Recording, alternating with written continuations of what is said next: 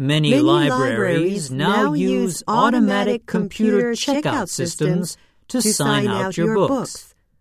Oh, oh make sure that you remember to return your books before the due date, or you might have to pay a fine.